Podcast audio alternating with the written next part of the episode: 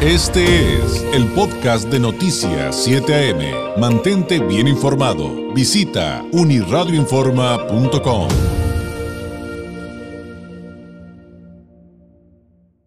Este caso de Rosario Robles y su intención de que le aprueben un criterio de oportunidad, lo que dicen podría ser el mecanismo a través del cual obtenga su libertad. Eh, ¿Qué significa? ¿Pero qué, qué se ha dicho ella y qué es lo que no ha dicho ella, pero han dicho sus abogados? La verdad es que como hemos platicado en, los últimos días, no son temas tan eh, sencillos como, como aparentan. La parte jurídica también es bastante compleja. Para platicar acerca de, este tema y cómo va, le agradezco enormemente al periodista mexicano Juan Omar Fierro, periodista de investigación en la revista Proceso, escritor y poeta. Nos tome la llamada en esta mañana de jueves. Juan Omar, ¿cómo estás? Muy buenos días. David, muy buenos días. Qué gusto saludarte una vez más. A ver, eh, has seguido tú de cerca y, te hemos leído eh, el caso de Rosario Robles. Y lo último que supimos es que, pues supuestamente traía los ojos puestos sobre Videgaray, Luis Videgaray, pero eh, también se habla mucho de que sí es cierto que podría en esta negociación para mejorar sus condiciones, exonerar o dejar libre de toda culpa en sus testimonios a Peña Nieto. ¿Qué es lo que realmente, Juan Omar, está sucediendo? Bueno, ayer ya la defensa de Rosario Robles presentó ante la Fiscalía General de la República esta petición formal de que se le otorgue un criterio de oportunidad.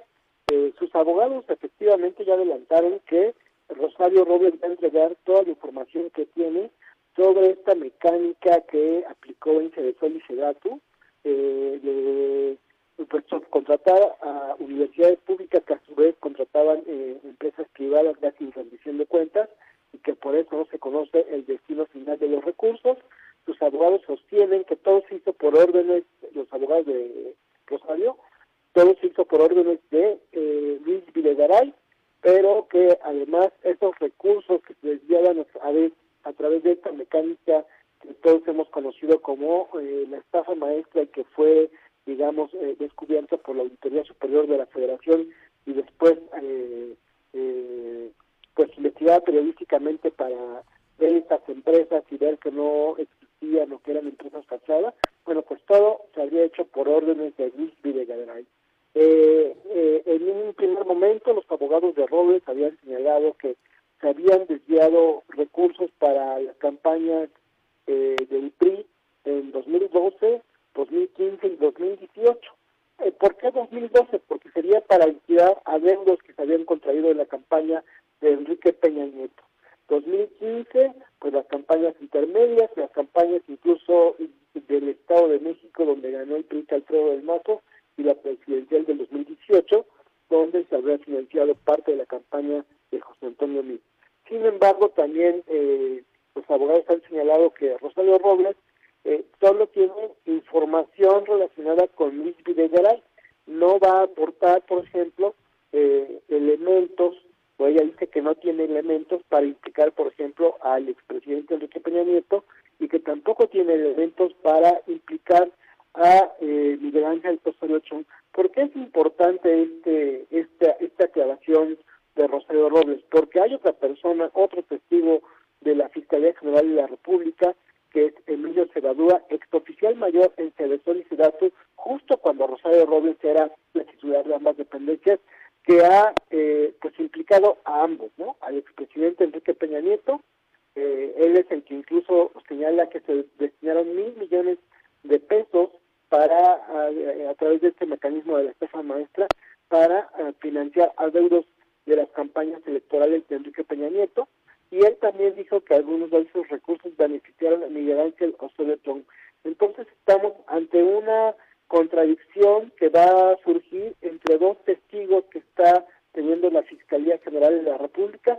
Ambos buscan eh, pues verse beneficiados por este tipo de criterio de oportunidad.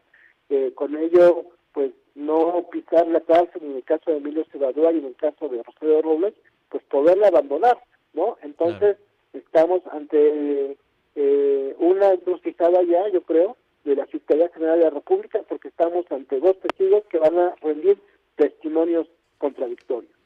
Voy a decir algo muy obvio, Juan Omar, pero pues esto también es importante, además de por todo lo que ya explicaste, porque entonces Sebadúa estaría diciendo que todos estos personajes, claro que estaban enterados, que es algo con lo que han jugado mucho. Ah, sí pudo haber pasado, pero a lo mejor yo no supe, ¿no? Que, que por cierto, fue parte de lo que hace muchos meses dijo Rosario Robles eh, cuando fue detenida, ¿no? Sí, efectivamente, o sea, eh, mientras todos lo han negado, pues este testigo Emilio Cebadúa dice que sí eh, estaban enterados y que sí se vieron beneficiados de esta estafa maestra.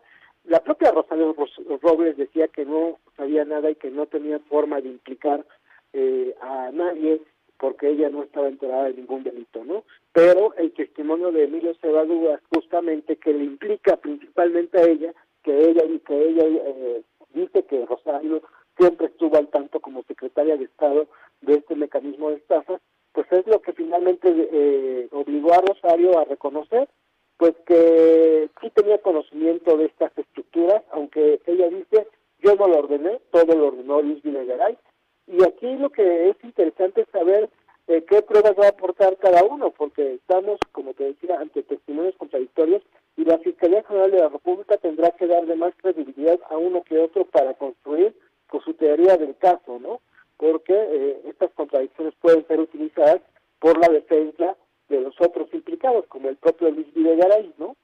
Claro, estamos platicando esta mañana con el periodista Juan Omar Fierro. Oye, eh, ahora, todo lo que se ha dicho acerca de lo que revelaría eh, Rosario Robles, pues realmente todavía no es oficial. O sea, si estoy entendiendo bien el proceso, y corrígeme por favor si no es así, Juan Omar, tenemos que esperar que se le otorgue el recurso a, la exsecretaria y entonces ya, ya haría declaraciones oficiales como lo que nos contabas de Cebadúa, ¿no? Eh, eh no, se lo tienen que otorgar de manera automática. Lo que ella tiene que hacer como primer, el primer paso era presentarlo de manera formal, esta solicitud. Eso sucedió ayer, de acuerdo con fuentes eh, eh, ministeriales. Y bueno, lo que sigue es justamente que Rosario rinda su declaración y que aporte los ah, elementos de prueba, de manera muy similar a lo que hizo eh, Emilio Lozoya. Emilio Lozoya rindió, eh, solicitó, digamos, en una audiencia normal que estaba programada, de, en las audiencias que estaban programadas de, de sus casos, procesos penales, pidió aplicar que se le aplicara el criterio de oportunidad y, prometió que iba a decir todo lo que se iba, eh, todo lo que sabía ante un juez. En este caso, como eh, eh, Rosario podría solicitar ese criterio de manera formal ante el juez en la audiencia del próximo 8 de diciembre, en la cual pues ya era eh, la intermedia para la calificación de pruebas en uno de los procesos penales que enfrenta.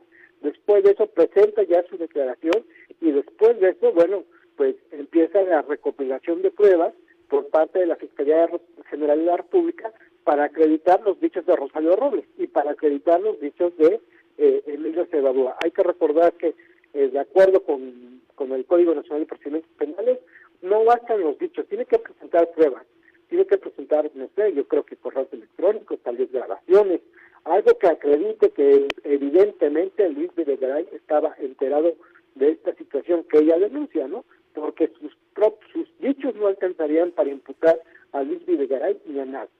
Claro, eso está eh, por demás interesante.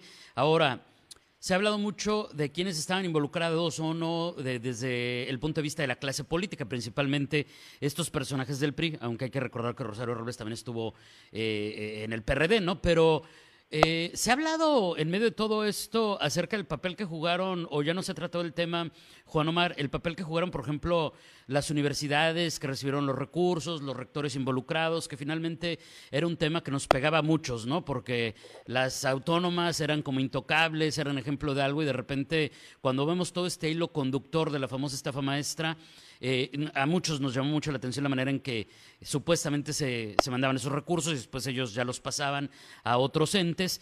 Eh, ya no se ha hablado del tema del, del, involucramiento en esta estafa maestra de las universidades.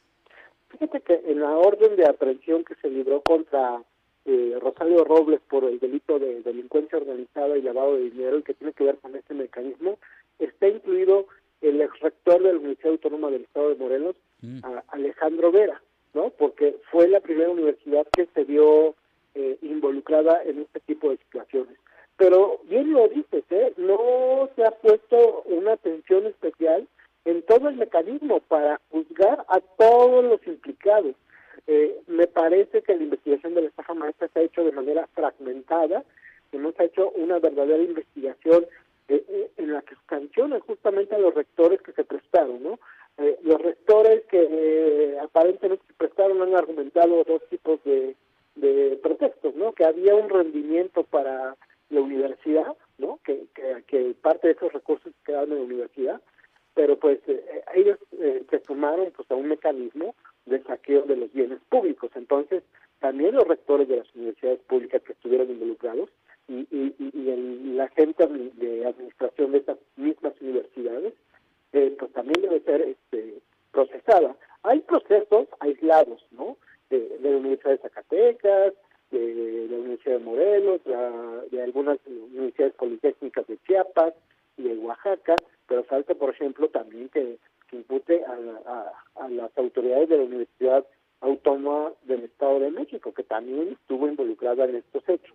Sí, es muy lamentable que las universidades públicas eh, se hayan sumado a este mecanismo, que ya existía este mecanismo de que ellos podían subcontratar, pero se supone que existía, por ejemplo, para que las universidades pudieran eh, apoyar con estudios al gobierno, con estudios muy específicos, estudios sociales, y pues al final se pervirtió y se convirtió pues este mecanismo de estafa. Juan Omar, te agradezco enormemente. Esto es un tema que nos va a seguir dando mucho de qué hablar. Mientras tanto, te seguiremos en proceso, en sus versiones impresas, en sus versiones digitales. También te pueden seguir, eh, ya nos preguntan aquí del público, eh, Juan Omar, te pueden seguir a ti en particular en redes sociales también, ¿no? Sí, estoy en Twitter como arroba Juan Omar Fierro. Perfecto. Juan Omar, un abrazo, muy buenos días. Muy buenos días. Es Juan Omar Fierro, periodista de investigación de la revista Proceso, apuntalándonos esta información respecto al caso de Rosario Robles y estos involucramientos que ya señala, sobre todo en este momento, contra Luis Videgaray, pero también van contra Peña Nieto y José Antonio Mit. Este fue el podcast de Noticias 7am. Mantente bien informado. Visita unirradioinforma.com.